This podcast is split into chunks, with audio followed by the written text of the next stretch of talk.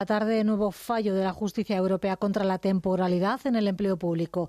España está incumpliendo el acuerdo sobre los contratos de duración determinada, indica el Tribunal de Justicia de la Unión, y considera que los interinos que llevan años en situación son indefinidos. ¿Se verán afectados los procesos de estabilización convocados en todas las administraciones, también aquí en la extremeña? Pues las plataformas de interinos creen que sí. A un millón de personas aproximadamente, y, y van a aumento porque ni siquiera con los propios procesos de estabilización que se han realizado ha disminuido la temporalidad en España. O sea que es que es, es tremendo. En Canal Extremadura Radio, Última Hora. Laura Cruz.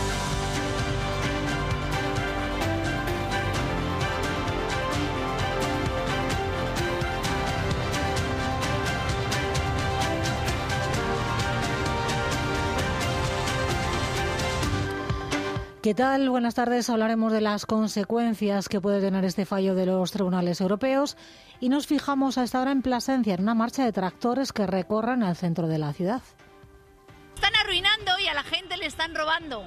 Entonces esto no puede ser, esto no es viable y al final esto se va a perder, no es rentable y cuando se pierda no va a haber forma de recuperarlo y entonces va a ser cuando vengan los sablazos. Siguen pidiendo cambios en la PAC y parece que son escuchadas esas voces. Hoy la Comisión Europea ha enviado a la Presidencia de la Unión un documento con las primeras medidas que proponen para reducir la carga administrativa de la que se quejan, entre otras cosas, los agricultores. Una simplificación burocrática que el ministro español también apoya y defenderá el lunes en el Consejo de Ministros de Agricultura. Y espero que eh, al final del Consejo del día 26 pueda traer buenas noticias. En el Parlamento extremeño también ha habido referencias a las protestas y a las respuestas que quieren dar, por ejemplo, al sector del tomate. No firmaron la semana pasada, recordamos, un 40% de los productores los contratos porque sería producir a pérdidas. La consejera de Agricultura decía hoy que hace gestiones para que las ayudas europeas asociadas a esa falta de producción no se pierdan. Trabajar para preocuparnos de que todos aquellos agricultores que no han firmado sus contratos puedan recibir sus ayudas asociadas al tomate. Y para eso estamos trabajando con el Ministerio de Agricultura. Un pleno en el que todos los partidos han suscrito una declaración institucional para pedir al Gobierno central una financiación autonómica justa. Hay más noticias que vamos a contarles. Titulares Juan María Murillo. Una empresa alemana levantará en Viajadas la primera planta de producción de gas natural verde de España. Se ha apostado por la región, por la energía renovable que se produce y por los residuos agrícolas que se generan y que se aprovechan en esa generación. La primera fase estará en marcha antes de fin de año, nos confirma el responsable de la empresa. Todo está ya en Miajadas. Los contenedores están preparados. Los tenemos que conectar y comenzaremos a inyectar gas en la red en la segunda mitad de este año.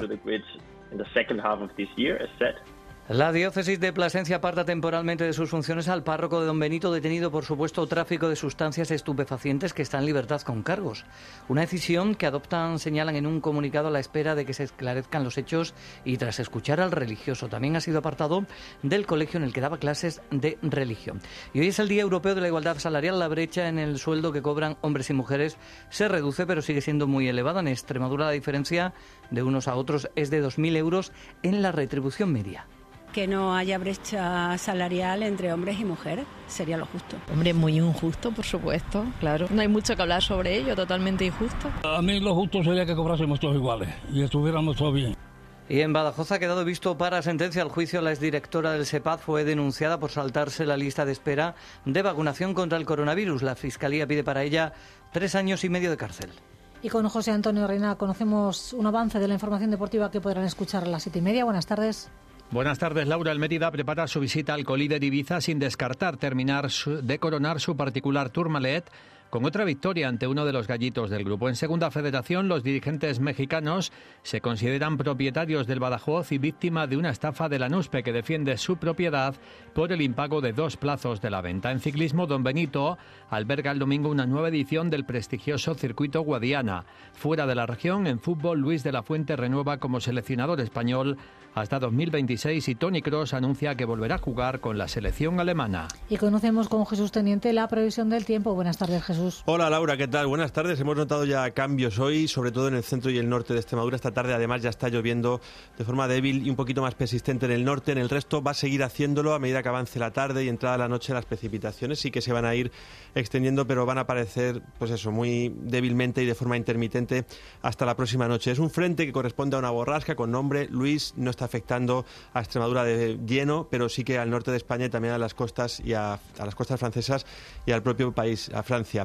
Esa borrasca mañana se va a ir alejando, pero nosotros vamos a seguir los efectos, con los efectos porque las temperaturas eh, van a descender todavía más. Mañana será difícil superar los 12 o los 13 grados, que serán en el suroeste de Badajoz, en el campo Arañuelo también 13, en el resto por debajo incluso. No vamos a subir en el sistema central y en las villuercas de los 8 grados y las precipitaciones serán chubascos intermitentes a partir de media mañana.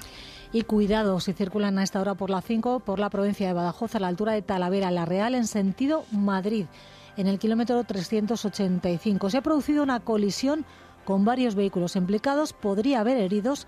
Desde el 112 piden precaución, están interviniendo hasta ahora vehículos de emergencia. Inma Calvo está al control técnico, Laura Nito en producción, comenzamos.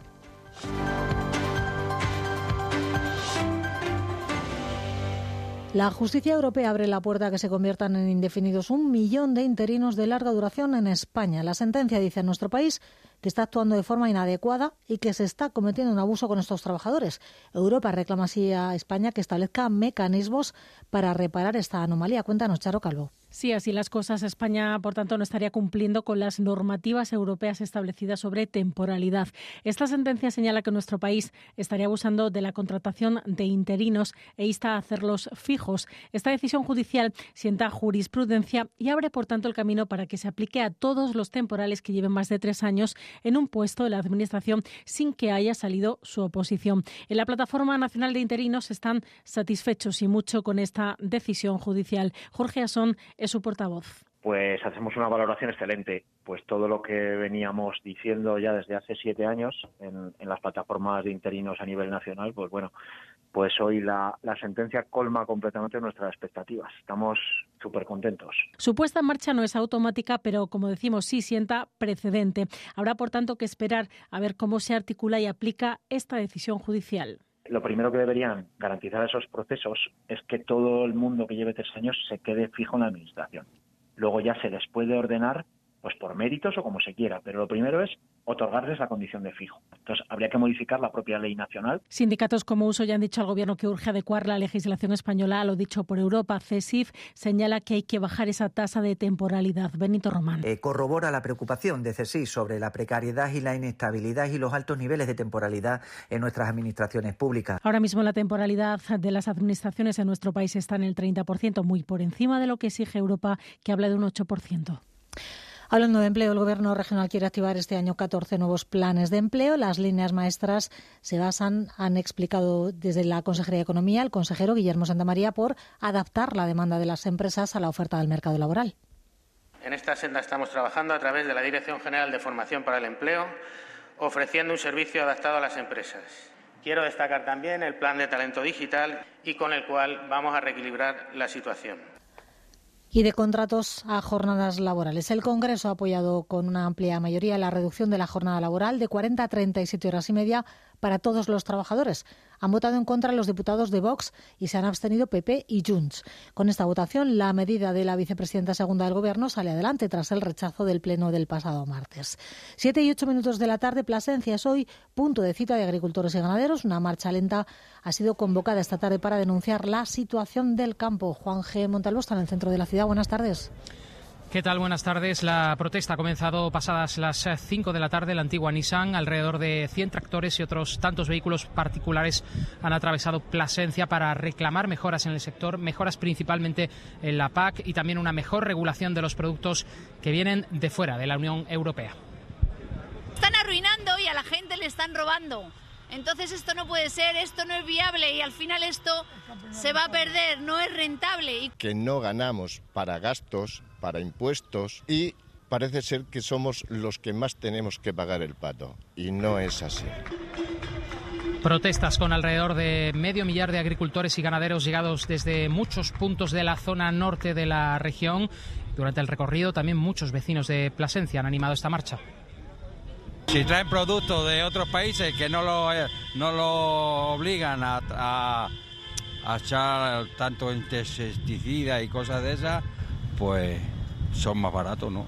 y la mano de obra también. Soy madre de dos agricultores y me solidarizo totalmente con el sector agrario y ganadero. Es de lo que comemos y de lo que vivimos en esta región y toda España. Si nos falta la agricultura o nos falta la ganadería, no podremos vivir.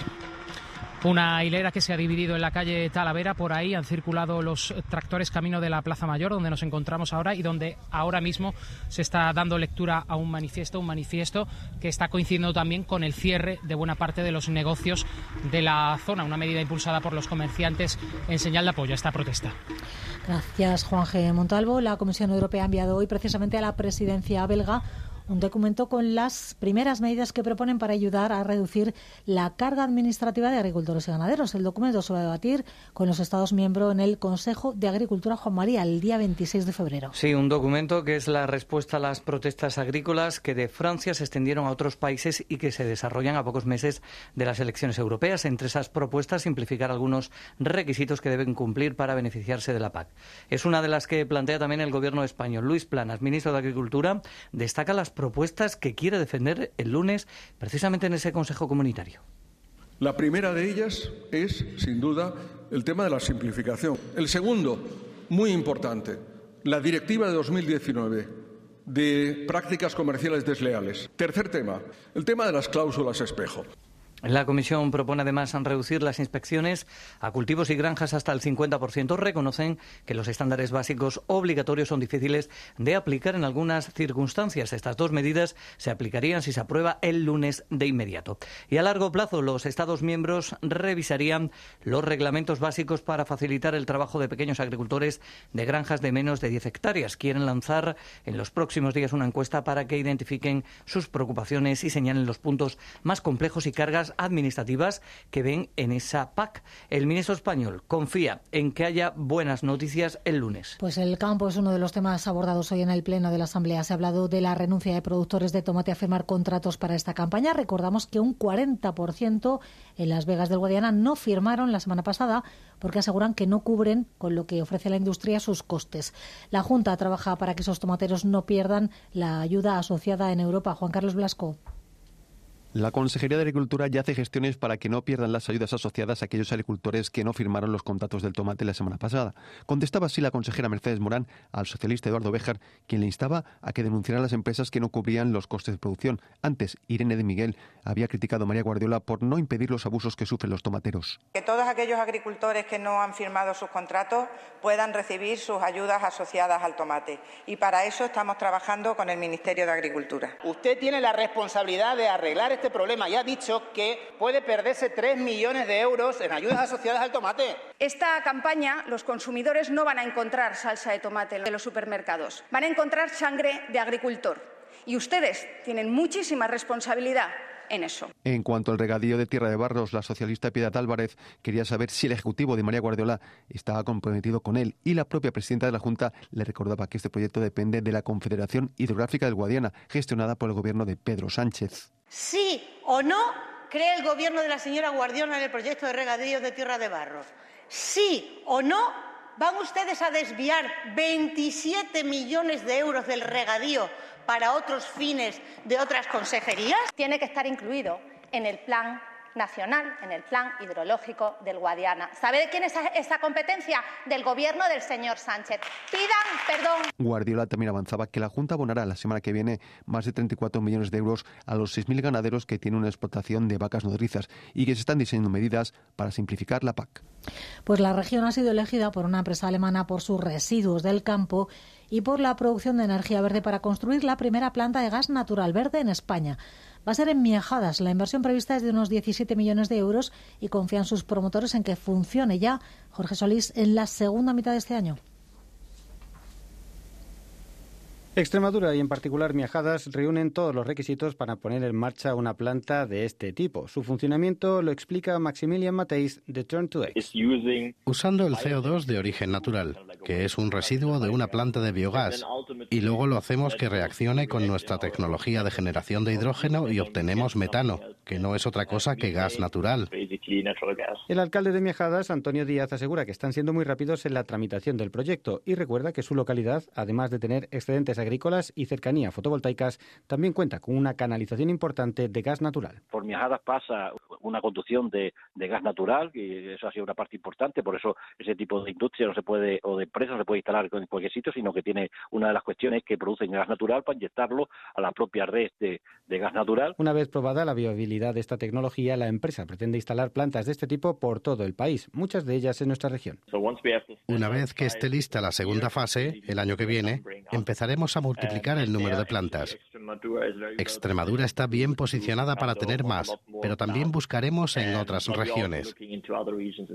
La presentación oficial del proyecto tendrá lugar el próximo 15 de marzo. El resumen de la jornada en última hora.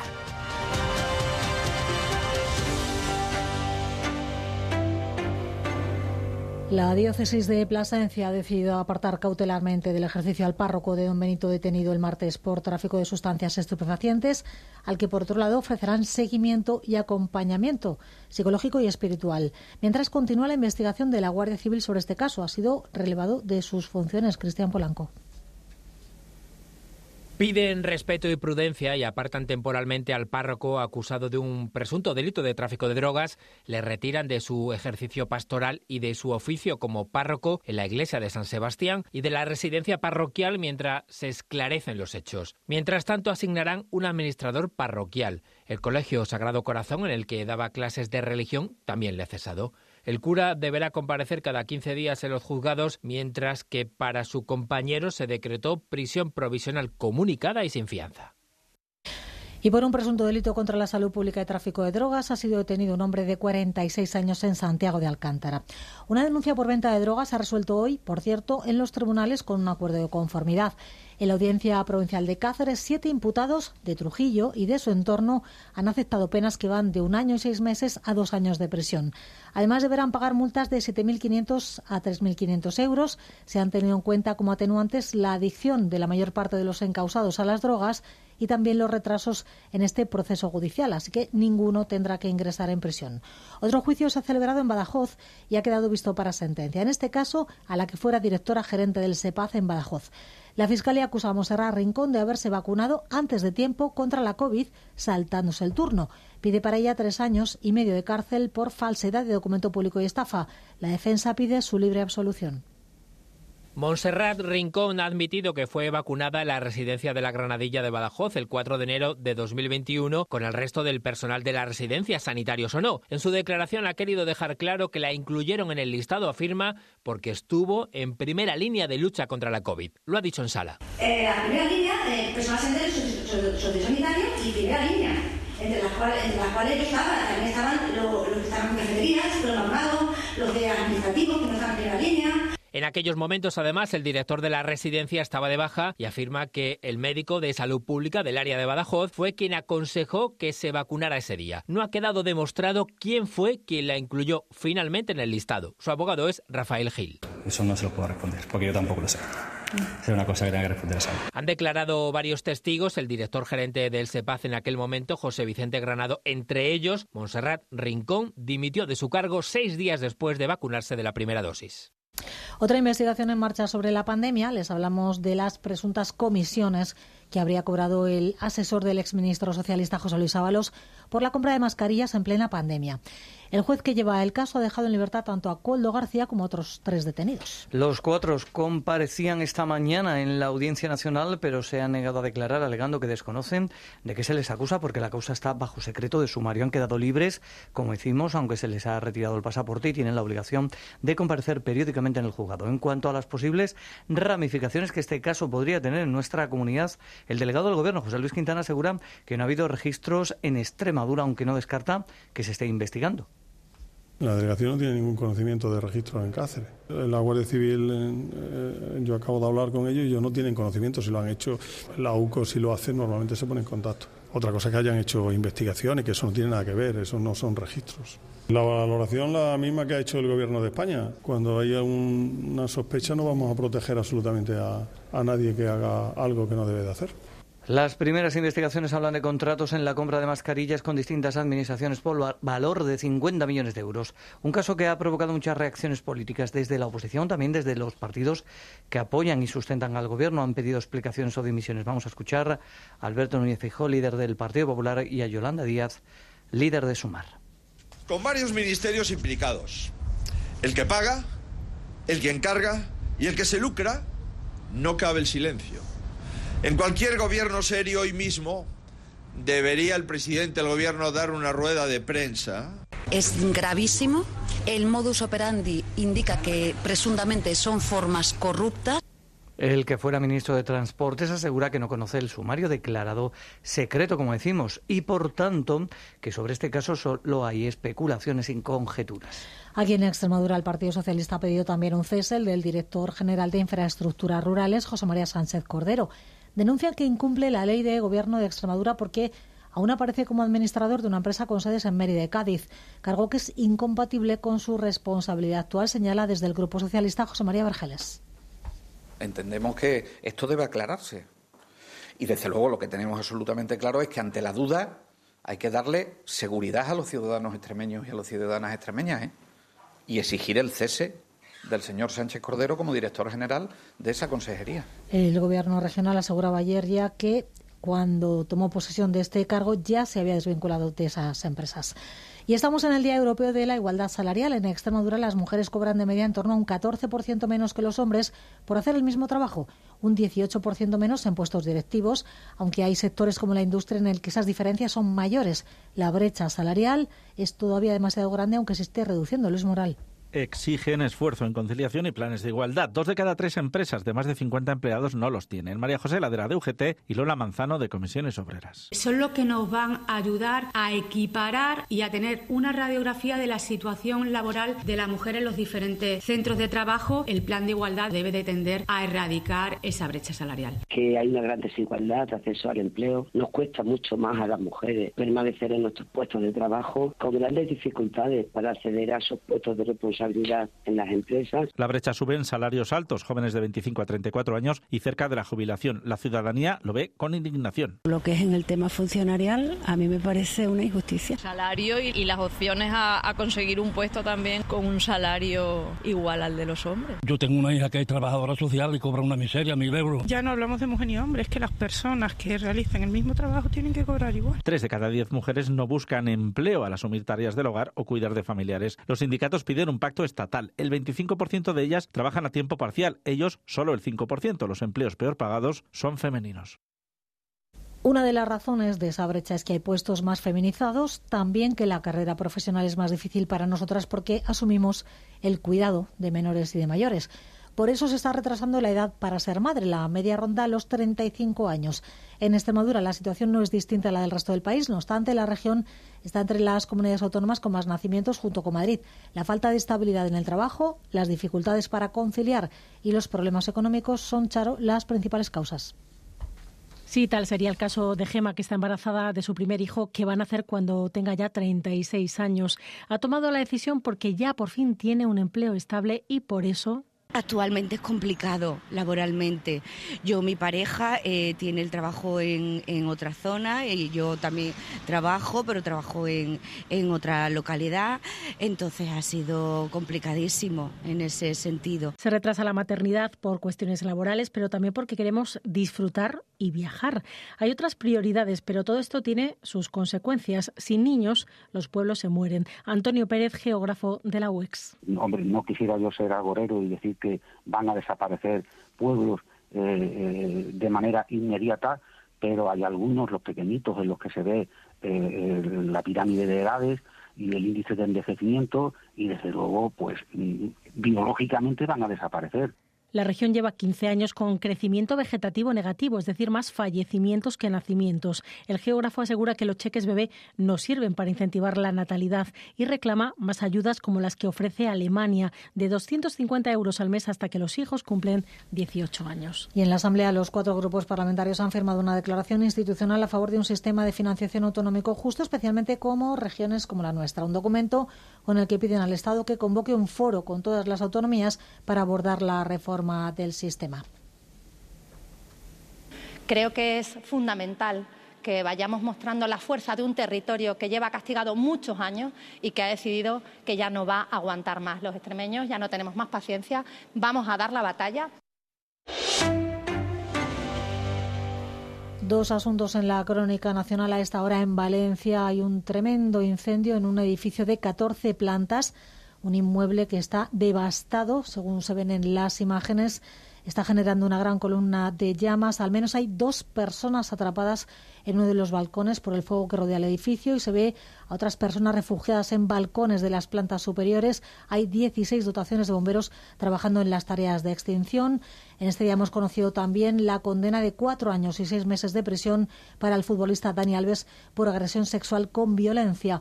La sentencia considera aprobados los hechos que denunció la joven y que se produjeron en los baños de una discoteca en diciembre del 2022. Deberá abonar además una indemnización de 150.000 euros a la víctima. Volvemos a Extremadura. Baja la incidencia de gripe y COVID en la región. No obstante, hay que recordar que en estos momentos hay 158 personas ingresadas en hospitales por esta causa. Extremadura tiene ahora una tasa de incidencia de 335 casos por 100.000 habitantes. Son 115 puntos menos que hace justo una semana. Recordamos que en la región no es obligatorio el uso de mascarillas en los hospitales, aunque la Consejería de Salud todavía recomienda la utilización. Y sigue preocupando, cuatro años después, la incidencia del coronavirus. Y la ministra de Sanidad ha presentado hoy en el Observatorio de Salud y Cambio Climático y alertado de que tal vez pronto tengamos que preocuparnos por otras enfermedades epidémicas como el dengue. El observatorio desarrollará trabajos de carácter técnico, informes de serie históricas para extraer conclusiones o un plan de prevención del calor. Y es que, por los efectos de las altas temperaturas, fallecieron el pasado año más de 11.000 personas en nuestro país. Más de sanidad porque la consejera de Salud ha hablado hoy en el Parlamento de las listas de espera. Como ya aclaró la semana pasada, en el segundo semestre del año se redujeron en más de 4.000 pacientes, aunque en este foro parlamentario ha vuelto a acusar al PSOE de ocultar 25.000 personas en las esperas para consultas externas. Desde esta formación denuncian, sin embargo, que la consejera hace un uso político de las listas de espera. Escuchamos a Sara García y a la diputada Maricruz Buendía ha sido gracias al esfuerzo de nuestros profesionales, del nuevo equipo gerente y al plan de trabajo implementado por el SES cuando hemos logrado revertir esta tendencia. ¿Le parece poco que hayan subido las listas de espera de forma global en el SES en más de 38.000 pacientes? La Junta ha firmado en IFEBA un nuevo programa regional, 55 se denomina, en él participan 10 agencias de viaje que van a ofrecer de 100 a 150 destinos, no solo nacionales, sino también internacionales, a precios competitivos para personas mayores de 55 años. Una oferta que va a estar en marcha a partir del mes de marzo. Lo anunciaba, como decimos, en la Feria de los Mayores la presidenta de la Junta, María Guardiola. Un programa que yo creo que va a tener una acogida maravillosa, donde ya han solicitado participar 10 agencias de viajes y vamos a tener aproximadamente unos 150 o 200 destinos. Esta Feria Anual de los Mayores ha comenzado hoy y está abierta hasta el domingo con muchas actividades diferentes para disfrutar de quienes acuden allí. Pero esto es muy bonito. Yo llevo viniendo algunos años, pero esto es precioso, esto es una maravilla. Me encanta. Pues estupendo, pasamos un día agradable y vemos a muchas compañeras que conocemos de otros años y lo pasamos muy bien. Los Brincos van a actuar como grupo estrella este año de nuevo. La Policía Nacional tiene allí un stand para la renovación del DNI. La feria terminará el domingo con el Día de la Familia. Y el Ministerio de Industria, por cierto, hemos sabido hoy, ha denegado a Plasencia la declaración de interés turístico nacional para su celebración de la Semana Santa. La Unión de Cofradías, que lo promovía, ha recibido la comunicación. Ahora se plantearán si vuelven o no a iniciar el proceso. Hablamos de otra fiesta, la del árbol de Villanueva de la Sierra. El lunes se celebra declarada bien de interés cultural en esta edición, cumple 220 años. Habrá, como cada año, plantación de árboles y una recreación de vecinos que escenificarán el día en el que el párroco de la localidad inició esta actividad que se ha convertido, como decimos, en la fiesta medioambiental más antigua del mundo. Su alcalde es Felipe Saúl.